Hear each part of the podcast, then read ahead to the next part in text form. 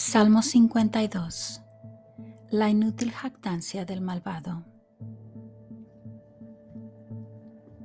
¿Por qué presumes de tu maldad, poderoso? El amor de Dios es constante. Solo piensas en hacer lo malo. Tu lengua es traicionera como un cuchillo afilado. Prefieres lo malo a lo bueno prefieres la mentira a la verdad. Lengua embustera, prefieres las palabras destructivas. Pero Dios también te destruirá para siempre. Te tomará y te echará de tu casa, te quitará la vida. Los que obedecen a Dios verán esto y sentirán temor